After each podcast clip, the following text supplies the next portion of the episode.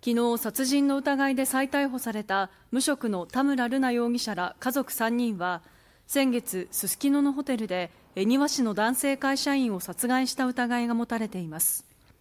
捜査関係者によりますと瑠奈容疑者は当時男性を後ろ手に拘束し抵抗できない状態で背後から首付近を刃物で刺したとみられることが新たに分かりました。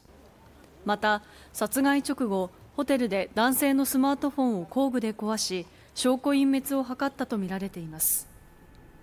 3人は殺人容疑について否認や黙秘をしていて警察が調べを進めています。